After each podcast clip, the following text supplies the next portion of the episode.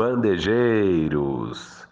Tivemos ontem vitória do Lakers em cima do Denver Nuggets. O Lakers agora está 11-3 na pós-temporada e 3 a 1 na série contra o Denver Nuggets. O Nuggets já virou duas as, as duas outras séries de playoffs. O Nuggets virou 3 a 1, ganhou as últimas três seguidas e agora vai ter que tentar o feito novamente, só que dessa vez contra o Lakers de LeBron James.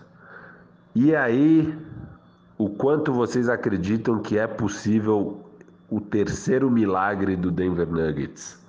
Ou a vaca deitou? O jogo ontem foi muito legal, é, muito emocionante. Jamal Murray novamente fazendo cestas maravilhosas. Tem duas ali que ele arremessa totalmente desequilibrado, que são absurdas. E, e aquela bandeja, né? Estilo Michael Jordan. Ele provou o ponto do que eu tinha falado mais cedo ontem no bandejão, que ele é uma super estrela, né?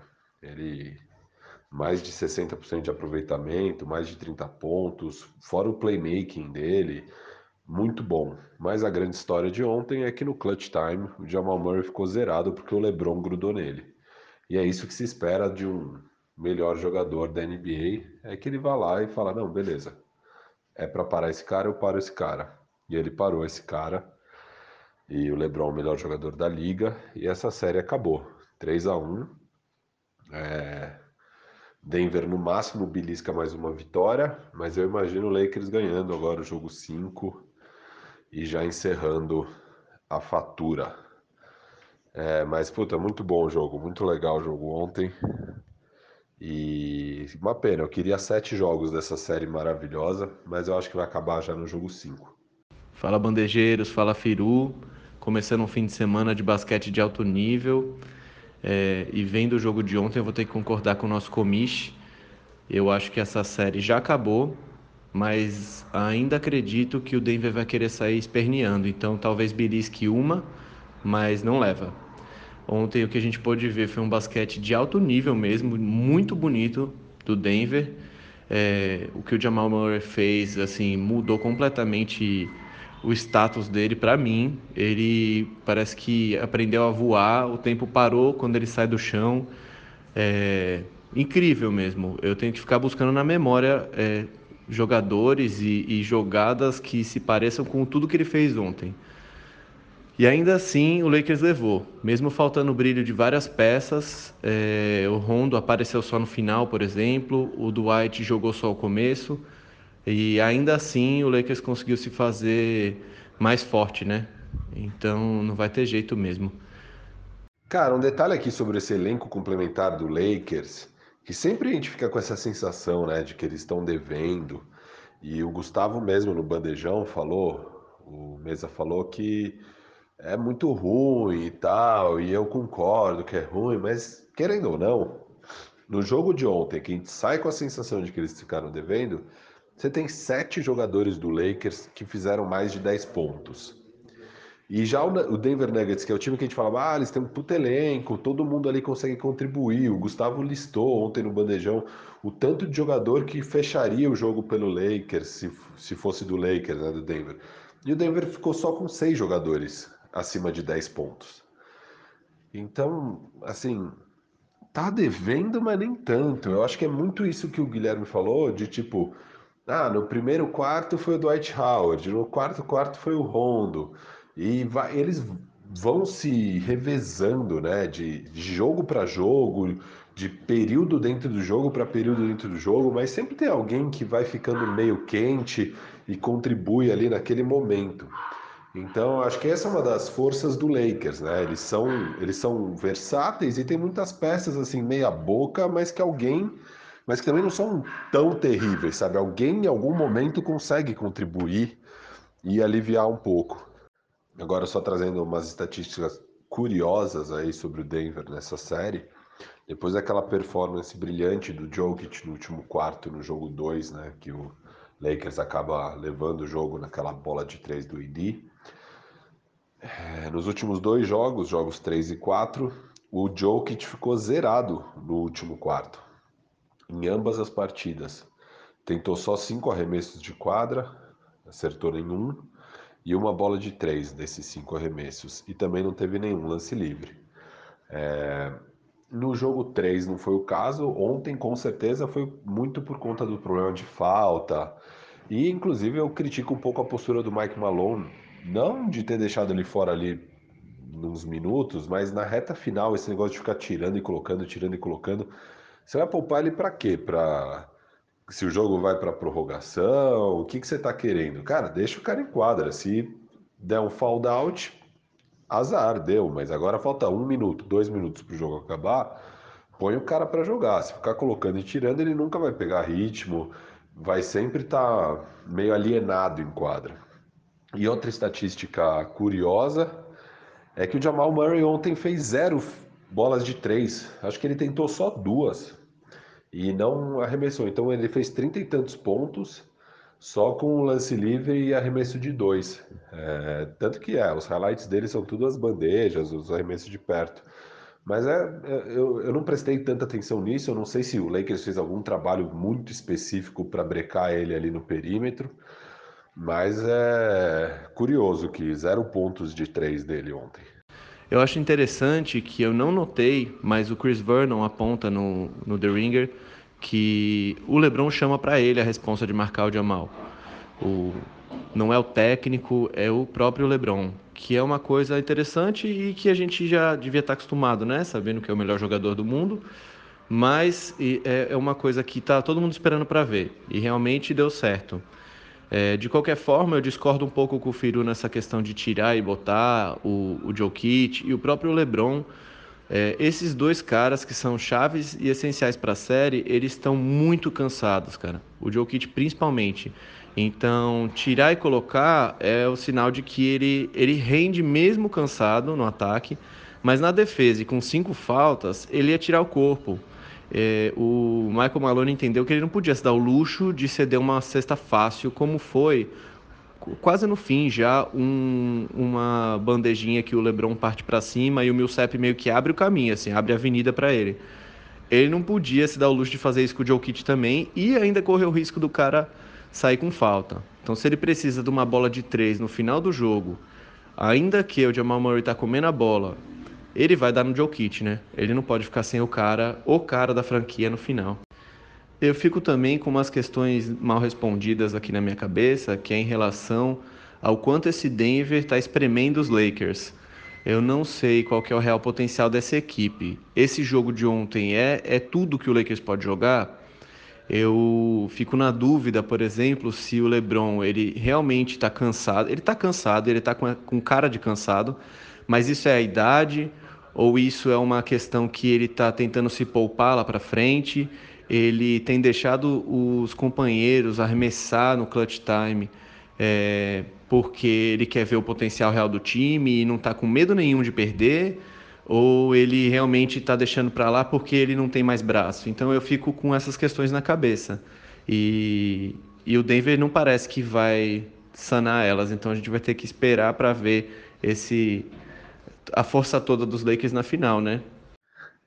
Cara, eu só sinto informar que eu acho que na final o Lakers não vai enfrentar um time muito melhor do que o Denver.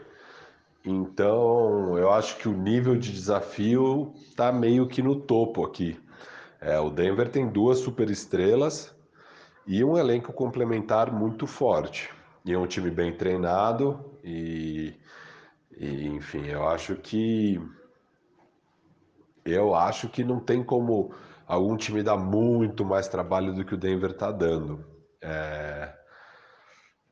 Mas sobre o LeBron, eu concordo que é muito mais. Não é que eu concordo, mas eu, eu acho que eu iria muito mais para o caminho dele estar se reservando para quando realmente precisa. Eu vi muita gente aqui no Brasil escrevendo que o LeBron jogou mal, que estava cansado e tal. E eu não vi isso. Eu vi um LeBron brilhante. Eu achei que o LeBron é, jogou quando realmente precisava.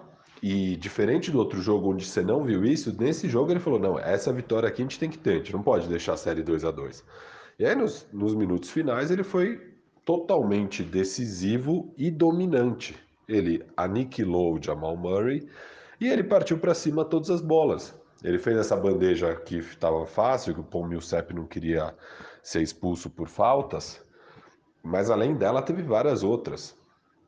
Um monte de lance livre e é isso, né? Ele estava sem o arremesso. Ele, ele acho acontece, né? Uma noite meio ruim de arremesso, mas e ele também não é um arremessador brilhante. É... Mas ele é muito decisivo e ele sabia o que ele tinha que fazer. Ele pegava todos os matchups ali favoráveis e partia para cima. E era bandeja ou lance livre, cara. E lance livre ele converteu todos ali no clutch time também. Então, é assim, é... eu acho que o LeBron ele, ele sabe quando ele realmente precisa ativar ali. E ele, sim, tá cansado. Ele tem 35 anos, é a 17 temporada dele. Mas eu acho que se o jogo exigisse é, cinco minutos a mais dele de alto nível, ele conseguiria entregar. É que não precisou mais do que isso. Pois então, Firu. E aí eu vou querer ser um pouco mais claro para não sobrar nenhuma aresta. É, o LeBron é o melhor jogador da liga, deveria ter ganho o MVP esse ano com certeza. E eu não acho que a idade está batendo.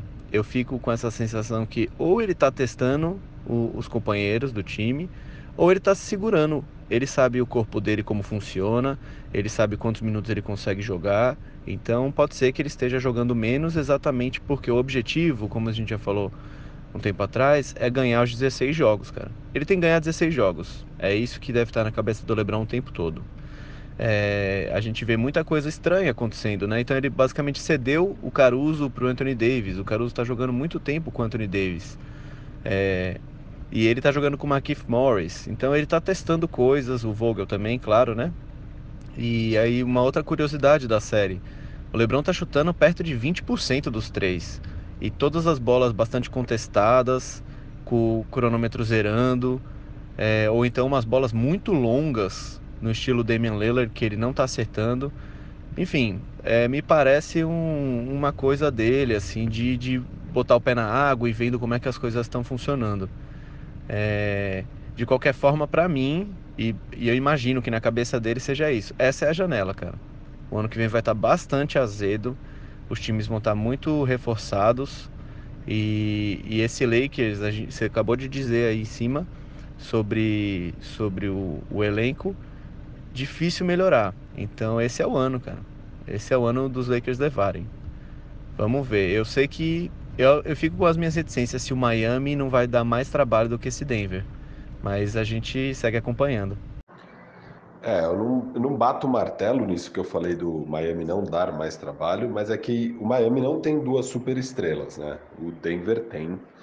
E a gente sabe que nesse nível de basquete é o top talent é o que mais conta, né? Mais do que o plantel e etc. Então, eu acho que Denver é quem tem mais armas para colocar o, Lakers contra as paredes. Mas com certeza vai ser uma série bem interessante contra o Miami.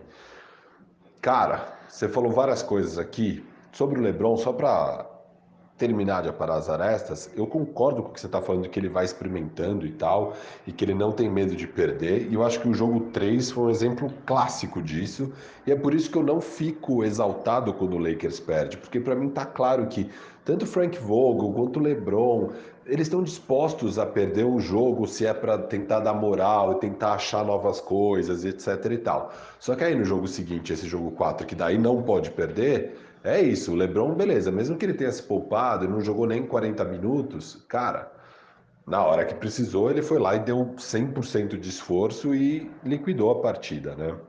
É, então eu concordo com você, ele é um, que nem o Stephen A. Smith fala, ele é um basketball savant.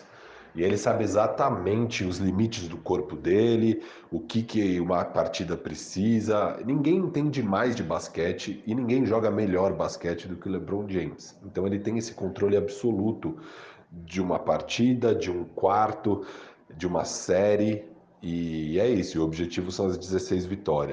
Mas o outro ponto que você falou que eu acho muito interessante é sobre a janela de título do Lakers. Com certeza esse ano é o ano para o Lakers ganhar. Era um ano muito disputado, onde as coisas estavam muito equilibradas e onde os maiores concorrentes tinham meio se formado esse ano, né? O Clippers se formou esse ano, que era desde sempre o maior concorrente, né? O Houston Rockets era um proponente no Oeste, tinha acabado de colocar o Westbrook e se livrado do Chris Paul e fez aquelas mudanças no meio da temporada, trazendo o Robert Covington e mandando Capela, então também era um time novo. É, no Leste, o Miami Heat acabou de se formar com o Jimmy Butler e companhia. É, o, o, Boston Celtics tinha acabado de pegar também o o Kemba Walker, que é uma mudança bem grande no elenco, e deixou o Al Horford embora.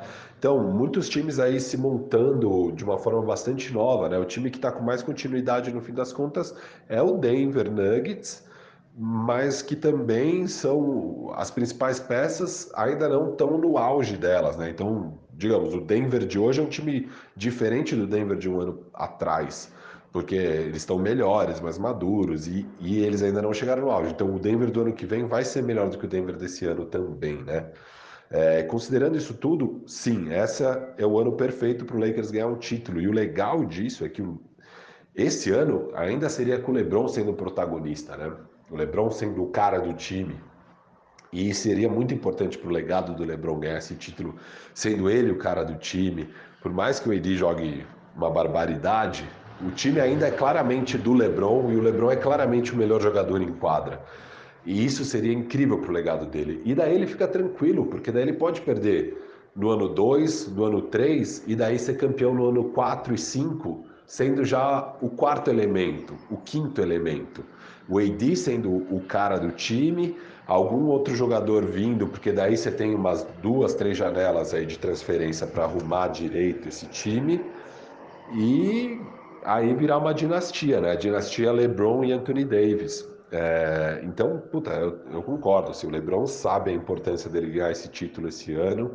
E mais do que nunca, ele também deve querer muito, né? Com todo o contexto social por trás e tudo mais. É, é um ano, um roteiro incrível aí para o LeBron e para o legado dele. Último detalhezinho, Guilherme, eu quero ver se você concorda comigo. É, eu acho que dá sim para o Lakers melhorar o time para o ano que vem. Nada muito radical, até porque alguns contratos ainda vão durar mais um ano. O KCP tem player option, o Danny Green era um contrato de dois anos. É, e, e, enfim, e o Lakers já está com o cap estourado, não dá para trazer nenhum nome de muito impacto, mas dá para eles tentarem trazer, fazerem pequenas trocas, dá para tentar. Eles têm o pique desse ano de first round, que tem algum valor, dá para você tentar arranjar alguma troca. Eu acho que dá, por exemplo, eles mandarem o Caio Kuzma, que querendo ou não, ele, ele tem valor na liga. Óbvio que ele vai jogar melhor num outro time, num outro contexto, do que ele joga nesse Lakers que está buscando um título. Você dá um Caio Kuzma com um pique e mais algum jogador, você pode pegar uma peça interessante. Fora isso, tem jogadores como Jeff Teague, por exemplo, que é um bom armador e que jogaria muito bem nesse Lakers e que você pode pegar ele como mid-level exception, contrato de veterano, alguma coisa assim. Então dá para ser um pouco criativo e buscar alguns nomes, sabe? Tem que fazer o trabalhinho direito, mas dá para buscar nomes e a gente já viu aí na NBA que tem jogadores que às vezes parece que estão acabados e não estão, né? O Dwight Howard no Lakers é um exemplo disso e o próprio Goran Dragic, né? Ele ninguém mais acreditava no Goran Dragic jogando no nível que ele está jogando esse ano no Miami Heat. Às vezes o Jeff Teague pode ser um cara desses, entendeu? Ele pode vir no Lakers e, e se encontrar perfeitamente nesse papel. Então tá, não é pós-temporada, mas vamos fazer esse exercício, né, rapidinho. O primeiro ponto é que não se compara Jeff T com Goran Dragic. Ele sempre foi o armador titular desse time do Miami. Ele é um baita armador, ele sempre teve esse, esse alto nível e calhou dele ter ficado machucado a temporada toda e chegou na hora certa para aparecer. Ele tem essa bola, sempre teve, foi campeão diversas vezes na Europa e tudo mais. E o Jeff Teague, ele teve algumas temporadas muito boas com o Budenholzer, mas ele sempre foi mais limitado. Não, não acho que ele não poderia desempenhar um papel interessante nos Lakers. Mas assim, o Jeff Teague tá fim de carreira já. O Dragic ele tá com a idade avançada, mas ele joga o fino da bola. O segundo ponto é, não é bem que eu não acredito que o Lakers consiga melhorar. Eu acho que consegue sim fazer algumas mudanças pontuais e ficar bem interessante. só que não vai ser um grande alento, assim. Por exemplo, contratações como Jared Dudley, Quinn Cook, são caras que eu não entendi. É, o Lakers tem uma diretoria Jim Carrey, né? Vamos lá. E é o LeBron que, que tenta, de alguma forma, fazer os caras funcionarem. É, eu entendo que Jeff Teague seria uma boa opção. É, tem o Mo Harkless, que está parado lá em, em Nova York, eu acho que vai ficar sem contrato. E também tem o André Robertson, a gente não sabe em que nível ele pode voltar. Mas são caras que teria que ser no esquema, por exemplo, Los Angeles Clippers, né? De fechar um contrato mínimo ou muito baixo para ele jogar, na esperança de ganhar um título. É, eu lembro também que essa, essa off-season agora vai estar tá muito carente de jogadores e vai ter muita gente jogando contrato lá no alto, salários gigantescos para jogadores mais ou menos, né? Outro ponto que me preocupa na melhora desse time é que tem muitos jogadores com player option e que claramente para esses caras que não tem uma máquina do tempo igual LeBron James, a idade vai pesar. Então a gente está falando de Avel Magui, Rajon Rondo, é, tantos outros caras na, na equipe dos Lakers que eles vão continuar e eu não sei se eles vão conseguir servir ou jogar no nível que eles estão jogando agora. Não que seja um nível excepcional, mas é um nível que está servindo muito bem. E aí você vai colocar mais um ano nas costas desses caras, né? Vamos ver. Dá para ser legal. Só para esclarecer aqui para os ouvintes, é, eu não pretendi em nenhum momento comparar a qualidade do Jeff Teague com a qualidade do Goran Dragic. É, a única coisa que eu estou falando é que a percepção é que o Goran Dragic já estava meio acabado por causa das lesões, idade avançada, ninguém esperava que ele fosse jogar toda essa bola que ele está jogando, embora ele seja um jogador com essa capacidade. E o que eu estou falando é que é uma mesma narrativa. Também vimos para o Dwight Howard, e agora eu acho que está começando a acontecer um pouco com o Jeff Teague, que é, parece que o cara está meio acabado e já não tem muito valor, mas eu acho que ele pode desempenhar um papel legal no Lakers. Óbvio, não é o papel que o Dragic está desempenhando no Miami, mas já seria uma grande melhora para Lakers se o, se o Jeff Teague conseguir desempenhar mais perto do que um dia ele já desempenhou na carreira do que o que foi esse último ano ou dois aí da NBA para ele. Só isso. Mas de resto concordo com você. É... São pequenas melhoras que dá para fazer, mas é isso, dá para fazer, entendeu? Dá para fazer algumas coisas interessantes aí. E, cara, se você ganha um título, é... com certeza tem jogadores dispostos a pegar um, um cortezinho no salário para tentar buscar um anel, que é o que muitos fizeram com o Clippers esse ano, só que falharam, né? Pois é, galera, eu caí na tentação, tive que fazer a zoeira. Mas brincadeiras à parte, o filho tem razão. O Jeff Teague dá sim para jogar. Ele pode desempenhar um papel legal. A gente lembra que o Avery Bradley volta. Ele estava jogando muito bem antes da bolha. E com certeza, um título agora seria muito interessante para credenciar outros jogadores. Então, eu vejo, por exemplo, o valor do Kyle Kuzma, ele oscila muito. Ele é um cara que é muito interessante para alguns outros times, pelo que ele mostrou antes do LeBron. E o valor dele deve ter caído nesses tempos, porque ele está jogando muito oscilante, ele vacila muitas vezes, uma coisa muito de jovem, né? Primeiro playoffs e tudo mais. Mas que se ele sai campeão, o valor dele com certeza sobe, né? Muita gente vai querer um cara que já foi campeão, principalmente jogando com o LeBron e o Anthony Davis. Então o Lakers com certeza se beneficia não só de ganhar o título, mas de futuro mercado de trocas ele vai ter muita coisa boa. Caruso pro, provavelmente vai levantar algum interesse. Esse foi mais um bandejinha apresentado por Firu, esse que vos fala, e com a participação mais que especial do nosso colega Guilherme Gaspari, dois torcedores fanáticos do Lakers aqui discutindo de forma sóbria a vantagem do Lakers. Espero que vocês tenham curtido. Fiquem atentos para mais conteúdo. Se quiserem, sigam a gente nas redes sociais. Tem o perfil do Bandeja, arroba canal Bandeja no Instagram. Tem o meu perfil, arroba FiruBRR no Instagram também. Eu sempre posto lá nos stories quando sai conteúdo novo aqui no Bandejinha. E é isso aí. Não esqueça que agora no Bandeja Lá no canal do YouTube temos o Seja Membro. É muito importante para a gente conseguir cada vez mais criar conteúdo de qualidade para vocês. Forte abraço e hoje tem talvez o jogo decisivo no leste. Bom basquete aí para todo mundo e bom fim de semana.